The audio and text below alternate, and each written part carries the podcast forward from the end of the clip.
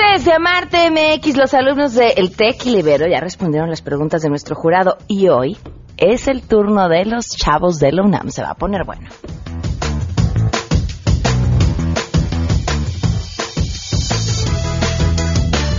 Además, Enrique Ansures nos explicará por qué se vio tan grande la luna el día de ayer. Tendremos buenas noticias y, como siempre, muchas cosas más.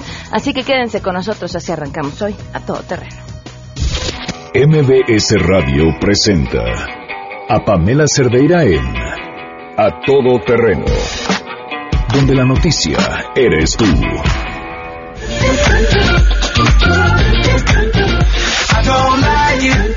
No.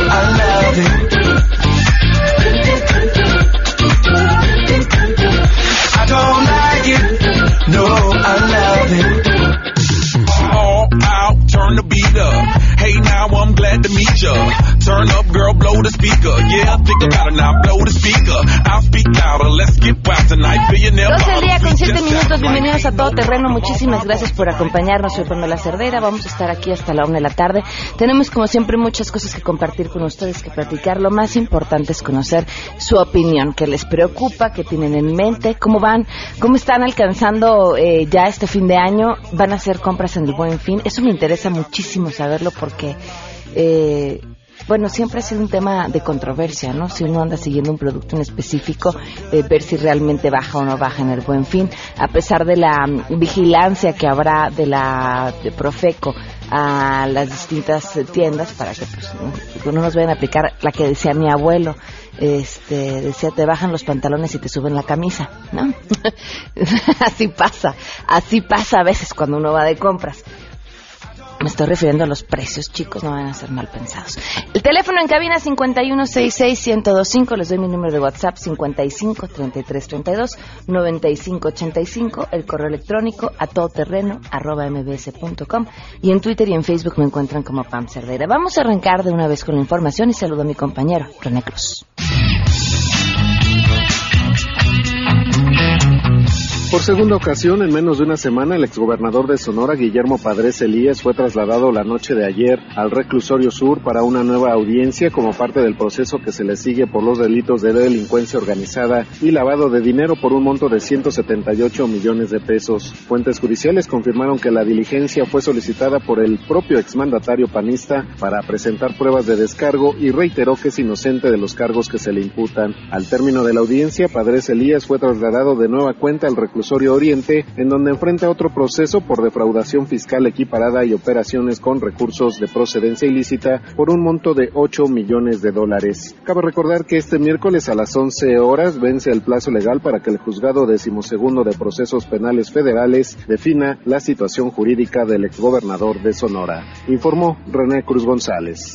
Abre director general del IMSS, Miquel Arriola, el cuarto encuentro nacional Diabetes y Sociedad con un llamado a unir esfuerzos para detener esta pandemia. Hoy la diabetes nos cuesta 42 mil millones de pesos más 8 mil 100 de hemodiálisis en el sistema. Si nos vamos inerciales, si no hacemos nada, pues vamos a pagar en el 2050 344 mil millones de pesos. Ya nos rebasó el crecimiento de la diabetes, ya nos atropelló la ola, ya nos revolcó. Eh, perdimos tiempo en esta transición de lo curativo a lo preventivo. Y ahora después de la emergencia sanitaria que ayer decretó la Secretaría de Salud, el IMSS va a generar o a continuar una estrategia de prevención pero muy integral y muy focalizada. Les ha informado Rocío Méndez.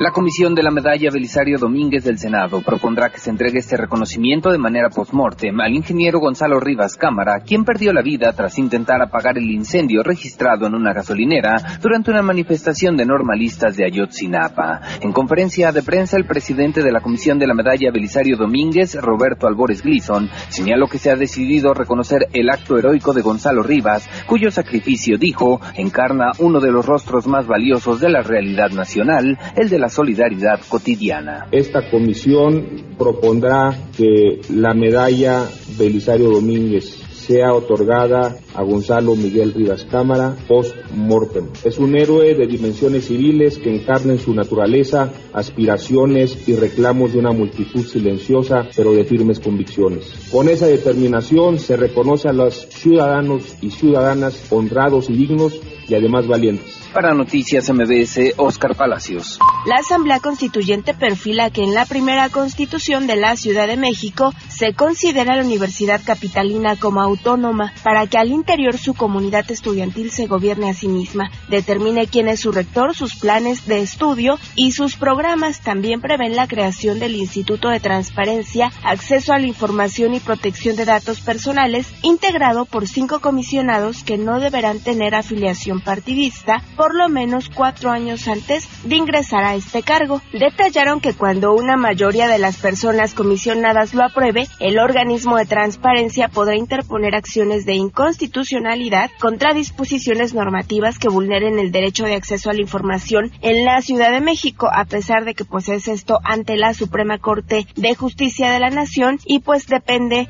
de órdenes federales. Así la Comisión de Poder Judicial encabezada por el legislador Manuel Díaz Infante de detalló los avances que se dieron en los artículos 51 y 57 de esta Constitución capitalina que deberá quedar aprobada el próximo 31 de enero. Reportó Ernestina Álvarez.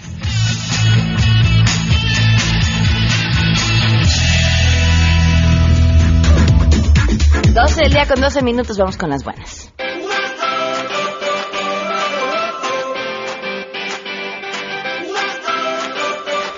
Ay, empecemos por los regalos, ¿no? Esas son buenas noticias siempre. Siempre, siempre. siempre de los siempre. Ahí va, tenemos 10 pases dobles para que vayan a ver a Romeo y Julieta en el Centro Cultural Teatro 1 este sábado a las 7.30 de la noche. Eh, esta dinámica está autorizada por eh, RTC bajo el número DGRTC, diagonal 2434, diagonal 15. Las primeras cinco personas que nos llamen al 5166-1025 y las otras cinco las vamos a dar a través de mm, Twitter. Eh, las primeras cinco que a través de Twitter pongan, me manden un tweet, arroba Pam Cerdeira, con su nombre completo y que diga Romeo y Julieta, así automáticamente los primeros cinco tienen sus boletos. Bueno, y les cuento la, buena noticia del día de hoy, tiene que ver con un trabajo que han desarrollado estudiantes de la Universidad Tecnológica de Querétaro.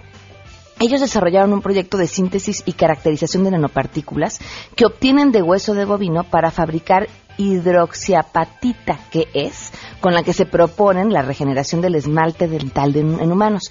Este proyecto, que lo presentaron en el marco de la Exposición Bajío 2016, fue desarrollado por los estudiantes Yael Ivonne García, Isaac Guerrero de la Cruz y José Guadalupe Alanís Gutiérrez, con la asesoría del área de nanotecnología y materiales y la, la investigadora Jacqueline Guadalupe Bocarando. Bueno, eh, estos estudiantes explican que el antecedente del proyecto surge de la importancia y propiedades que se han descubierto en la hidroxiapatita en el campo de la biomedicina, particularmente en las áreas de implantes y prótesis. Es un material biocerámico a base de fosfato de calcio que presenta compresiones, eh, compresiones fisicoquímicas muy parecidas a lo que es el tejido óseo, tales como inercia, alta resistencia a la compresión, fricción, además de la biocompatibilidad. Es decir, que al entrar al organismo, este lo acepta perfectamente, además de que no es tóxico, es químicamente estable e inerte y presenta diseño de ingeniería y una alta resistencia. Eh, en la actualidad, como método de regeneración de esmalte, se utilizan fluoruros que dan una resistencia contra los ácidos que a veces ingerimos. Y la idea de proponer esto que están proponiendo ellos es sustituir estos para que estas sales que nos ayudan a la remineralización de los dientes puedan no sean dañinas a la larga y además el flor se estanca en el organismo y no lo desecha el cuerpo. Ahí está la importancia de este proyecto que han desarrollado estos estudiantes. Y son las 12 del día con 15 minutos. Vamos a una pausa y continuamos. Más adelante, a todo terreno. Hoy es día de Amarte MX. Eh, regresa nuestra juez de hierro y están los chavos de UNAM para enfrentarla y platicarnos sobre su proyecto.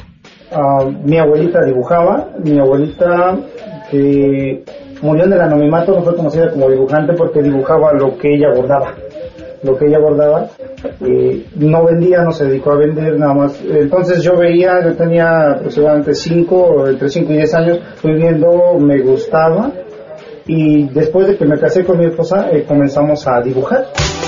Queremos conocer tus historias. Comunícate al 5166-1025. Pamela Cerdeira.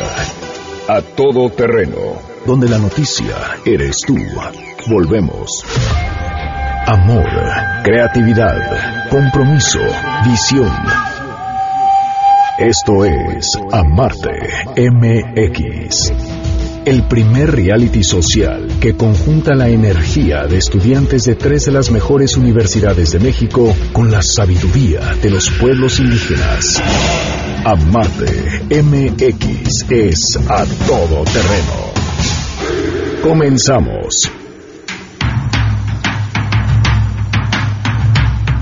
12 del día con 19 minutos. Continuamos en este proyecto llamado Marte MX, del que ustedes, por supuesto, ya conocen. Llevamos meses trabajando en él y estamos ya prácticamente en la recta final. Eh, los equipos del TEC y del Ibero ya nos han presentado los productos que desarrollaron junto con las comunidades con las que les tocó trabajar. Hoy le toca el turno al equipo de la UNAM, no solo de presentarnos los productos que desarrollaron, explicarnos, sino también enfrentar a nuestro jurado. Chicos, tengo miedo por ustedes desde ayer. Le doy la bienvenida a Marta Turo, que eh, antropóloga mexicana, eh, fiel defensora de las comunidades indígenas y además eh, conoce perfectamente bien a lo largo de la historia proyectos de este tipo, cómo han funcionado, qué sirve y qué no. Y bueno, se encargará de, de cuestionarlos. Con todo, Marta, bienvenida, ¿cómo estás? Hola, ¿qué tal? Gracias por acompañarnos. Gracias, Pamela. También está con nosotros Carlos Lima, investigador especialista en preservación del patrimonio cultural y quien desde el día cero ha estado eh, con nosotros apoyando este proyecto y que ya estamos por terminar. Bienvenido, Carlos, ¿cómo estás? Buenos días, gracias por la invitación, buenos días. Y por parte de la UNAM le doy la bienvenida a Ángel Tenorio, a Diana Luna y a Georgina Luna, que no son parientes. Bienvenidos, ¿cómo están? Bien, bien, gracias. Bien, bueno, pues expliquen al público, arranquemos por ahí, ¿qué fue lo que hicieron? Primero que nada, eh, pues logramos crear una colección, eh, como lo, eh, bueno, como habíamos previsto, de cinco objetos, donde estos objetos fueran um, diferentes, fueran diseños innovadores en los que los artesanos pudieran aplicar su bordado. Em, Sí, tratamos de, de modificar un poco los soportes para introducirlos en el mercado y que tuvieran una mejor aceptación. Y como ya lo dijo Georgina, hicimos una colección y nos centramos en la zona geográfica de Tenango, la gente y cómo fue nuestra cercanía con ella. Eso fue como los ejes que nos llevaron a realizar. los A, a ustedes les tocó trabajar con eh, Tenango de Doria que tienen unos bordados que son espectaculares. O sea, uno ve sus trabajos y diría, no, ya nada que hacerle, ¿no? Ya, ya que más, si así es precioso. ¿Eso fue una ventaja o una desventaja o un reto? Porque finalmente, ¿cómo mejoras algo que ya es bellísimo? Yo creo que fue un reto porque en un inicio, eh, cuando presentamos, no sé, algunos diseños, eh, eran como detalles, ¿no? O franjas, o, o quisimos como, no abstraer, pero sí como limitar el trabajo de los bordadores al, al momento del contacto con las piezas, para que el, el costo y el precio y el tiempo de trabajo fuera menor. Las piezas se veían muy bien, pero a ellos no les gustaba porque decían que tenía muy poco, y pues lo entiendes, porque ellos están acostumbrados a, a llenarlo todo. Ok, ¿qué es lo que presentaron? Bueno, a- ahora traemos un- una de las piezas de joyería. Este, lo que nosotros hicimos aquí fue basarnos en algunos pectorales prehispánicos, en esta idea de, Mm. de- de la joyería prehispánica. Y bueno, eh, eh, joyería textil, que ha estado como el boom de la joyería textil, desde los procesos hasta los materiales, y como respuesta al cambio climático y a utilizar eh, no minerales que generan grandes cantidades de agua y en fin. Entonces lo que hicimos en este caso fue basarnos en triangulaciones y en alturas largas, como las cascadas de Tenango y, y las montañas, que es, es muy escarpado y es impresionante. Ok. Eh, diseñamos los soportes, los artesanos los vieron, hablamos con ellos de cuáles podrían ser mejor, eh, las propiedades que tenían y eligieron este. Ok. Eh, dejamos el soporte, bueno, el patrón, el, el- cambiamos eh, la manta por, por lino. Es un lino con algodón, es muy manejable y es este no es muy caro. Y les dejamos el el patrón ya marcado sobre la tela y lo que les dijimos fue como, am, está el patrón, eh, podríamos diseñar algo sobre él y lo, lo- eh, Beto lo, lo pintó y su esposa fue quien lo, ¿Quién lo bordó? quien lo bordó. ¿Qué otros productos hicieron? Eh, como pieza principal, eh, a- acordamos con los artesanos, eh, les presentamos toda la colección de, de piezas. Ellos vieron todos los bocetos porque se los presentamos como bocetos y para ellos les resultó una idea más innovadora e incluso elegante, un chaleco. Es nuestra pieza principal, la que presentaremos a los jueces. Eh, aquí está como una foto, no sé si se vea, pero... Eh, Ok. Entonces, esta fue la que democráticamente pues le propusimos a, a los artesanos, le fuimos construyendo y también adaptando de cierta manera eh, la triangulación, todo este concepto que hemos eh, tomado de inspiración como Tenango, su geografía, es muy importante eso, que se reflejara en todas las piezas, entonces todas tienen una, un una línea eje de diseño, una unidad y, y bueno, ya resultará en una marca que, que tendrá el plan de negocios. Ah, ahorita nos explican lo de la marca, porque también Sí. es importante. ¿Qué otro producto? Eh, realizamos un- una, una silla en dos versiones con madera de la región y eh, bordados, eh, es decir, eh, mezclamos... Ah, porque hablamos con los artesanos de cuáles eran sus aptitudes, qué es lo que sabían hacer y uno de ellos trabaja la madera ah, y ha mezclado eh, las técnicas de carpintería con, con los tenangos, con los bordados. Entonces, el, el grupo de diseño editorial que está, de diseño industrial que está eh, dentro del equipo, se encargó de eso, de realizar un- una silla, que ya están, hay dos versiones. ¿Y cuándo las vamos a ver? Ahorita, ahorita, espérame. yo, ya las vi en fotografía, pero Sí. queremos, yo me ese chaleco, yo me lo quiero probar desde que me dijeron que lo iban a hacer. También eh, realizamos una bolsa Y una blusa. y una blusa. Todos los diseños tienen lo que ya le dijimos, eh, una línea conductora, que hablamos sobre eh, los triángulos como procesos de abstracción de las montañas, eh, las eh, tallas largas eh, por las cascadas, El eh, color. el- El color es importante, como la parte neblinosa de Tenango que a nosotros eh, nos tocó, pues está reflejada como en, en, en este color, ¿no? Que es como crema, beige. Ok. Sí, y de hecho para variaciones que quisieran hacer los artesanos pensamos en colores neutros, justo como para seguir este proceso de conceptualización que hemos trabajado y creo que fue algo en lo que trabajamos bastante y a todos aportamos, es la parte también de diseño que Ok. hay que recalcar. La marca. Eh, bueno, tuvimos un, eh, un, un problema con eh, el, el aislamiento que tenían los, los artesanos con respecto a, a los, a los temas legales de protección de sus trabajos. Eh, hablaban de denominación de origen, pero es muy difícil y trae... Es como un arma de dos filos, la denominación de origen. Entonces, lo más rápido y factible que encontramos fue proteger los diseños de este grupo de artesanos y, y su trabajo a partir de la creación de la marca. Entonces, estos trabajos van a estar pro- protegidos eh, bajo el amparo de Cujo, que así se, así quisimos denominar la marca. Lo tomamos del vocablo otomí, que significa colores. Ok. ¿Arrancamos de una vez con las preguntas? Viene Marta. Bueno, leí el documento que hicieron llegar. Gracias. Este, tengo un par de dudas primero sobre su proceso de diagnóstico. Este, creo que encontraron, porque es muy fácil encontrar, que hay una cadena productiva, que hay quienes dibujan, quienes bordan, quienes venden y quienes agregan valor. Lo que nunca me quedó claro es cuántas comunidades bordan en Tenango de Doria. cuántas bordadoras y bordadores hay en Tenango de Doria y eh, con cuántos están trabajando ustedes Claro. y dó- de dónde son. Claro, sí. Eh, Tenango de Doria es una comunidad muy diversa y no es solo Tenango de Doria, es una comunidad compuesta de comunidades pequeñitas.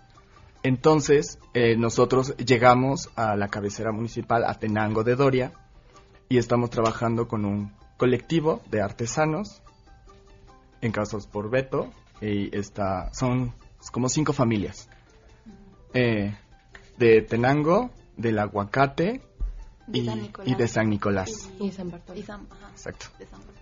Eh, al final, eh, un- una de las familias eh, ya no participó con nosotros, entonces se deslindó, que era la, la de la comunidad del aguacate, y entonces nos quedamos con las otras tres comunidades. para- No se pongan nerviosos, chavos. Ya nos está diciendo aquí el público a través de WhatsApp. Estoy nerviosa por los chavos.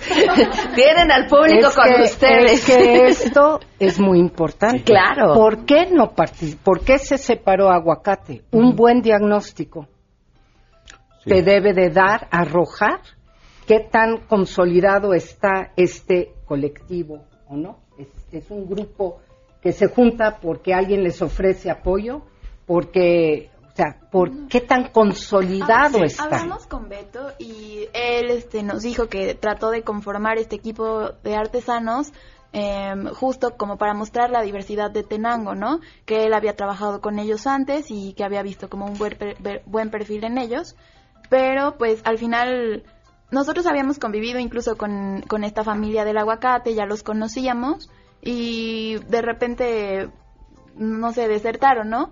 No sé si, bueno, no creo que sea una cuestión como de la comunidad, sino de, la per- de las personas y de la familia en específico, en este caso, ¿no? Porque en, en general todas las comunidades se encuentran lejos, no es como que se les, se les dificulte más que a las otras, ¿no? La, en general, pues llegar a Tenango implica un trayecto bastante para, las, para todas. Sí, nos llevábamos bien con, con esa familia. Era, era uno de los pocos. Bueno, hay tres hombres que bordan dentro del equipo que, con el que estamos trabajando. Y él era uno de ellos. eh, y nos invitaron, de hecho, una vez a, sus a su casa. eh, que quedamos en platicar porque nos iban a hacer tortillas para que probáramos las tortillas como, er- como son o como deben ser. Y en el momento en el que entregamos eh, las piezas o los patrones para, para que fueran trabajados, eh, ya no se perdió el contacto con, con esta familia y por más que quisieron eh, entablar como ya llegaron las piezas, no se pudo. Bueno, yo lo que veo es una gran dispersión. El aguacate queda en una dirección, San Nicolás queda en otra. ¿Cuál es la otra? La San Bartolo. San Bartolo. Que ese es otro un municipio. Es otro municipio que, por cierto, no es una comunidad tenango, es un Sí, municipio. sí. Nada más, digo, Sí, para... sí, sí. Por eso, para entender que es un municipio que tiene sus comunidades que trabajan. Y, y yo lo entiendo, y qué bueno que tienen claro el asunto de la, de, de la deserción, pero creo que ahí, con esta persona, Beto, también se podría haber trabajado y haber dicho, busca que estén en, en, un, en una zona integrada eh, geográficamente, porque ustedes ya lo vieron, ya fueron y visitaron. Pero bueno, eso en términos de... Claro, sí. E- Eso, eso lo tuvimos presente, fue como, ¿por qué están tan dispersos los, los artesanos que están trabajando con nosotros? Es decir, unos hacen una hora o hora, hora y media de camino para llegar a, a las juntas que teníamos regularmente. Entonces lo que Beto nos dijo fue, es que yo estoy tratando de trabajar con gente que ya ha trabajado, porque la experiencia inmediata de Beto le decía que trabajar con personas cercanas o trabajar con personas que le dijeran sí en ese momento era, era como jugársela, porque a veces se iban con las telas y los hilos y ya jamás volvían, porque había habido proyectos o encargos en los que Beto decía como necesito hacer tres manteles, entonces la vecina borda o... O que copian nada más los patrones, se llevan incluso los patrones. tenemos tenemos que ir a una pausa y ahorita seguimos con las preguntas si el público quiere hacerlas también 5166125 miren está el público así mordiéndose las uñas. Vamos a compartirles también por redes eh, los eh, pro- productos que estos chavos han traído para que también los puedan ver. Volvemos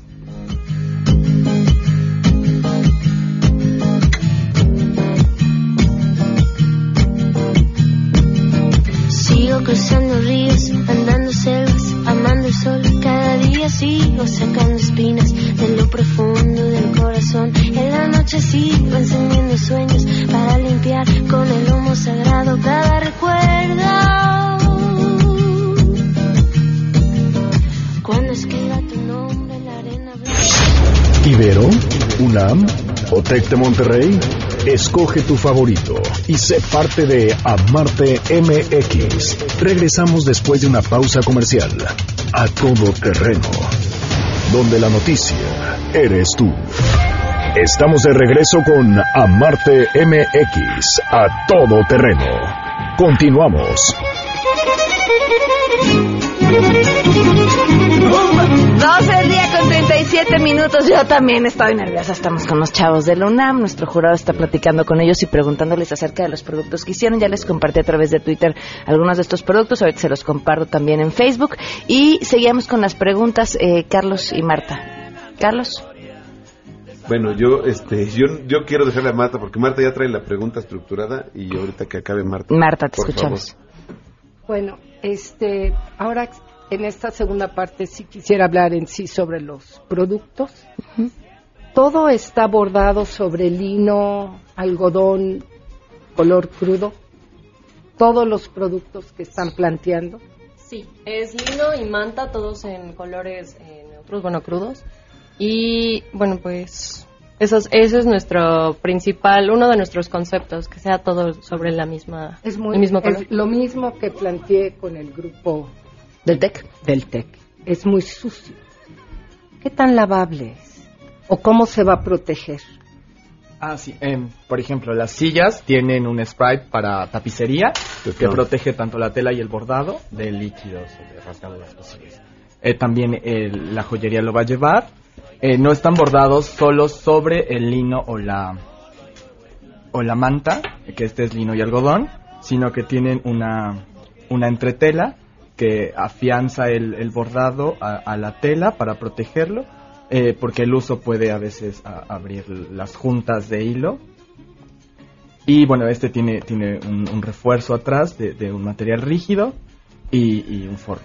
Eh, también el chaleco lleva un forro y tiene entretela y lo que buscamos fue eh, un material que fungiera como entretela, que fuera fácil de bordar, que la aguja traspasara adecuadamente, no fuera, no fuera un, un reto para hacerlo y que fuera resistente. Mi eh, siguiente pregunta es, particularmente la blusa y el chaleco conllevan conocimientos de corte y confección. Y eh, también la bolsa, la bolsa implica saber cómo cortar, confeccionar, eh, hasta la joyería sería quizás lo más sencillo de todo esto. ¿Qué aptitudes tiene cuenta el grupo? ¿Qué habilidades tienen para Ah. poder lograr esto? Eh, realmente los artesanos con los que trabajamos eh, sale- solo saben bordar y alguno, eh, uno de ellos trabaja la madera y para esto contemplamos eh, dentro del plan de negocios que en un rato les comentarán nuestras compañeras eh, capacitaciones, ¿no? Dentro de este plan se contemplan capacitaciones tanto de costura como de corte y confección y justo buscamos que los patrones fueran muy simples, eh, sencillos, em, para que ellos mismos puedan replicarlos, ¿no? Sí. O sea, para que sean, pues sí, para que no necesiten. El chaleco, Ajá. por ejemplo, es de tres patrones y la blusa me parece que es, está patronada a dos piezas. Entonces es muy sencilla la manufactura que se, que se puede hacer y, y en realidad dejaríamos los patrones en la Bueno, comunidad. es sencilla, es relativo. Sí. Sí, claro. Ahora, la carpintería, nada más para terminar y no, no comerme todo el tiempo, es, dicen que hay mucha madera en la región. ¿Qué madera es? Es madera de pino, se está proponiendo de hecho que sea madera de pino todas las sillas que se produzcan porque es la madera que abunda en Tenango. Y justamente lo consultamos con el artesano que sabe trabajar la madera y dice que es la que más eh, sencillo consigue para no estarse desplazando como fuera de, de la Pero región. ustedes saben que Claro, hay una conseguirla de- serie de, restricciones. Sí, de, de aserraderos eh, que estén certificados y que su- eh, sigan las condiciones adecuadas de, de las normas estatales. me robaste las palabras, no me dejaste ni respirar. Pero Qué si hay un plan de sustentabilidad también con la madera. ¿En la región? ¿De ustedes? De nosotros, no, lo que haríamos sería, eh, esto, es- hemos estado revisando en la región eh, si hay eh, es, eh, alguna política pública con respecto a y afianzarnos de ellas. Nos quedan ocho minutos, entonces vamos a invitar a sus compañeras que nos van a platicar acerca del plan de negocios. Muy bien, bien hecho, chicos. Nos acompañan África Nava y Paola Cerón, ¿verdad? Sí, Pero- bienvenidas. Eh, gracias por acompañarnos. si quieren también. Si nos platican de la forma más breve para que den chance de hacer preguntas, ¿en qué consiste pues, el lo plan de negocios para que estos productos puedan vender? Sí, hola, buenas tardes. Eh, nuestro plan de negocios consiste básicamente en, va a estar enfocado a impulsar la economía de Tenango de Doria, de los habitantes de Tenango de Doria. Eh, vamos a hacer una plataforma eh, en la que se van a vender los productos. Eh, se va a manejar una página web y también una aplicación móvil donde las personas eh, que se encuentren en el territorio nacional y también extranjeras puedan, puedan adquirir los productos. Bueno, también lo que se planea es que, este, bueno, como sabemos, este, aquí en la comunidad de Tenango de Doria investigamos un poquito y realmente no hay gente preparada, no hay gente, hay solo una, este, una escuela superior, una preparatoria. Entonces, es difícil que podamos encontrar gente preparada. Entonces, generalmente estas personas lo que hacen es tener esta habilidad para, para abordar, ¿no? Entonces, hay pueblos que están como a los alrededores de Tenango. Entonces, queremos atraer a estas personas para darles trabajo para que ellos puedan bordar y se les va a pagar por comisión.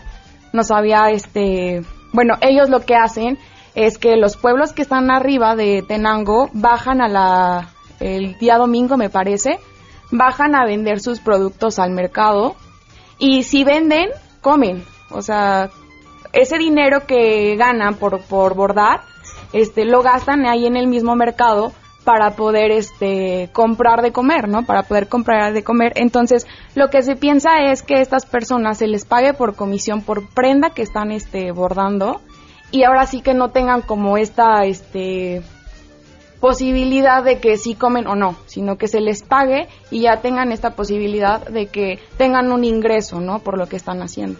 Jurado. Sí, bueno. Este, a ver, platíquenme cuál es el entregable del plan de negocios en sí. ¿Qué, ¿Cuál va a ser el producto que nos van a presentar al jurado? Ok, va a ser un escrito eh, donde básicamente pues vamos a tener todas las estrategias para impulsar eh, la, la comunidad de Tenango de Doria y también vamos a entregarles eh, junto con el escrito donde van a venir nuestro análisis FODA, misión y todo respecto a la marca que estamos trabajando. Va a venir también un link canvas que es para eh, que hicimos para el diagnóstico del plan de negocios y eso es lo que les vamos a entregar. Bueno, ustedes han hablado desde su diagnóstico la comunidad de Tenango de Doria. Yo veo eso muy ambicioso. Porque hablan de un señor Beto y cinco familias, bueno, cuatro familias. Entonces, no me queda muy claro, por eso pregunto lo que pregunto. A ver. Este, decir la comunidad de Tenango de Doria ti- tiene razón, este, es muy ambicioso. Lo que vamos a hacer y el plan de negocios va dirigido a, a estas cinco familias, por así decirlo. No, así decirlo, así es. Eh, junto con la marca para que puedan comenzar a trabajar en conjunto y vayan creciendo y absorbiendo a más familias en un tiempo corto relativamente. Ahora, ¿cómo se plantea la organización de esas cinco familias y Beto? Bueno, generalmente lo que, lo que pensamos hacer es como una empresa, ¿no? ¿Cómo se va a hacer esta empresa? Pensamos que Beto es realmente eh, la persona que se ha preocupado por estas personas, por su comunidad, ¿no? Por la gente que lo rodea.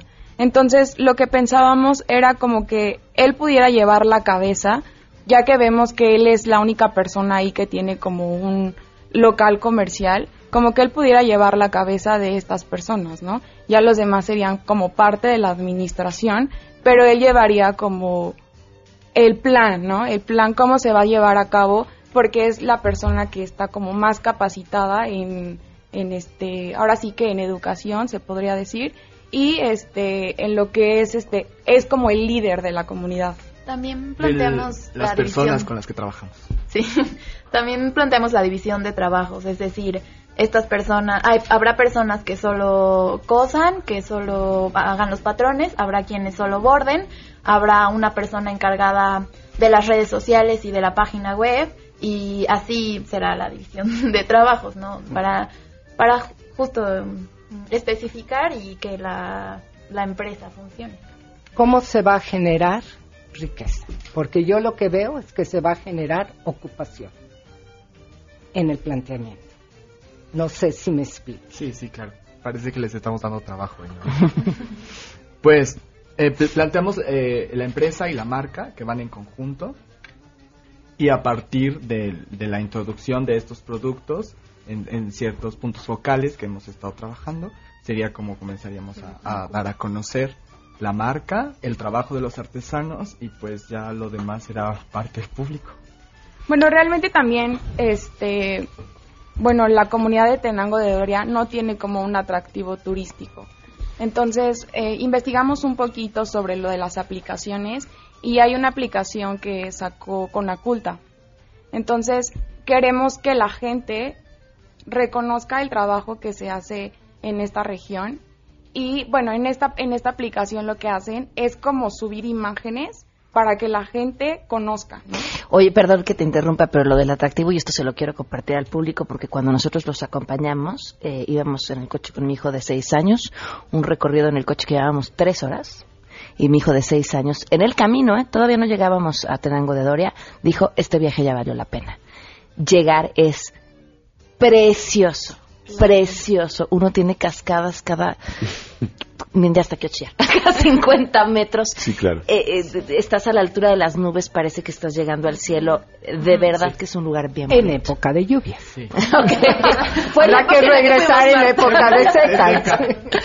Está bueno está. deslaves. Eso sí, Carlos. Sí, bueno, a ver, yo nada más les quiero dejar dos cosas y no quiero que me las respondan por el tiempo, pero hay dos cosas que yo he visto en todos los equipos que han estado participando. No veo un análisis realmente político-social y hay ahí una ausencia total de algunas dependencias del Estado que ustedes no están tomando en cuenta y que necesariamente tendríamos que señalar esas deficiencias para poderlas corregir. Y la segunda parte, ¿cómo es que se puede hacer incluyente un proyecto de una marca cuando las marcas colectivas lo que ustedes están proponiendo es muy similar a una marca colectiva. Claro que es una marca registrada, y vas, pero ¿cómo, ¿cómo podemos hacer que esta marca registrada sea incluyente y que se beneficie en todas las familias? Probablemente habla alguien que no quiera trabajar con Beto, pero que le interese estar produciendo los patrones y los diseños de los materiales que ustedes están produciendo. Entonces me parece ahí que, que hay dos temas muy particulares que están, abondan- están abandonando los tres equipos y yo se los quiero dejar, no quiero que lo respondan, quiero que se lo lleven, pero es precisamente la cuestión político-social. Por ejemplo, Idarte es un área que vende artesanías a consignación, pero ni siquiera tiene página en Internet. Entonces me parece que hay que señalar todos los problemas políticos sociales que tienen también las comunidades y que ya hay instituciones que no están funcionando como deben de funcionar. Y la segunda parte, y la más importante, es cómo ser incluyentes y beneficiar a la masa de este proyecto que ustedes están diseñando. ¿Cómo, cómo podemos hacer que algunos eh, bordadoras indígenas, quienes sean, quieran trabajar estos productos, porque incluso hay un conflicto entre Puebla y Hidalgo por, por la marca colectiva y hay un conflicto territorial también entre ellos porque unos están incluidos y otros no en la marca colectiva. Entonces, ¿cómo hacer que este producto sí incida en la mejora de toda la comunidad? Entonces, eso se los dejo yo y para que también lo tomen en cuenta en su trabajo. Y eh, en ese sentido, nada más para terminar, es un proyecto a cuánto tiempo. Por eso pregunté cuál es el entregable.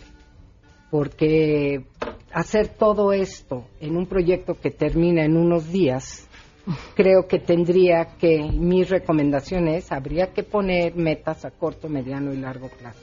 De tal manera que el programa y MBS Radio, los patrocinadores, también tengan una idea de continuidad. Un seguimiento. Claro. Un seguimiento. Esa sería mi, mi recomendación. Pues Marta y Carlos, les agradecemos muchísimo que nos hayan acompañado hoy. Con sus preguntas le dan también al público una idea de lo que es importante dentro de cada uno de los proyectos. No solamente son los diseños que nos gustan todos, sino que hay de fondo y eso es importante conocerlo. Estén al pendiente. A partir de la próxima semana, a partir del próximo martes, se abre la plataforma en línea para que el público vote, porque su voto también cuenta. Y quiero decirles que les ha pasado como a los otros equipos, ya tienen pedidos en línea, así que apúrenle, chavos. Y felicitarlos. No, por favor, no lo tomen a mal. En ningún momento. No es nada personal como se llamaba la telenovela. No, eh, pero eh, independientemente de, de la decisión que el jurado tome y que el público tome, es importante recalcar que no necesariamente va a ganar el, el- el producto que a lo mejor tenga el mejor desempeño económico en el mediano plazo. Por eso es importante lo que señala Marta, darle el seguimiento en el corto y mediano plazo, porque ahí probablemente también sabremos si el jurado se equivocó, si el público se equivocó y vale la pena llevar un seguimiento incluso académico de todo este tema. De verdad, yo muy orgulloso de estar con ustedes y de poder coincidir en esta mesa. Muchas gracias. Así será. Oigan, y por cierto, para que estos productos puedan hacerse realidad y que esto se traduzca en un cambio real para estas comunidades, les pedimos su participación. Hemos abierto en donadora.mx, diagonal projects, diagonal amarte MX, un espacio para que puedan donar y ser parte de estos proyectos. Lo que se recaude, todo va íntegro a estas comunidades para que a partir de ahí puedan trabajar en los proyectos. Y, y, bueno, hay premios y, y una serie de recompensas que les damos, depende del monto que cada uno eh, decida donar para apoyarnos con este proyecto. Vamos a una pausa. Gracias. Felicidades. Gracias. Gracias. Soy de Tenango de Doria, de San Bartolo y Huehuetla. Soy de Tenango de Doria, de San Bartolo y Huehuetla. Para mí es una gloria por su población coqueta, con su población coqueta siempre llega. Esto fue Amarte MX, la unión de estudiantes universitarios con la ancestral sabiduría indígena, donde el amor, visión y compromiso son los motores para explotar su creatividad a favor de los productos originales. Esto es Amarte MX. Pamela Cerdeira está de regreso en A Todo Terreno. Únete a nuestra comunidad en facebook.com, diagonal Pam Cerdeira. Continuamos. Por todos sus comentarios y, y- por porque han sufrido con los chavos. Eh, dice, buen programa, lo veo difícil para los jueces. Yo creo que las comunidades son las que ganan y apoyo al equipo de la UNAM, ya que ellos no buscan una calificación un proyecto, ellos lo hacen como emprendedores. Vamos, UNAM. Este, yo creo que sí, yo creo que el papel de los jueces está muy difícil. La verdad la tienen bien complicada. Muchísimas gracias a todos ustedes por sus comentarios. También a Eric, gracias por, por comentar. Gracias a Oscar, nos manda un mensaje eh, tipo anuncio de Gandhi que dice, hay que leer. Hay que leer todos. Por eso tenemos en este espacio nuestro club de lectura, para que todas, todos puedan leer. Oigan, por cierto, a ver, varias cosas. ¿Ya saben dónde van a hacer sus compras en el Buen Fin? ¿Están listos? Es oportunidad para estrenar celular porque Movistar va a tener los mejores descuentos para los mejores smartphones y para que lo disfruten más con su primera recarga van a recibir redes sociales incluidas, llamadas ilimitadas y el triple de megas para que tengan hasta 6 gigas para navegar. Pueden darse una vuelta y entrar a movistar.com.mx y elegir un buen fin, eligiendo pues prácticamente todo Movistar.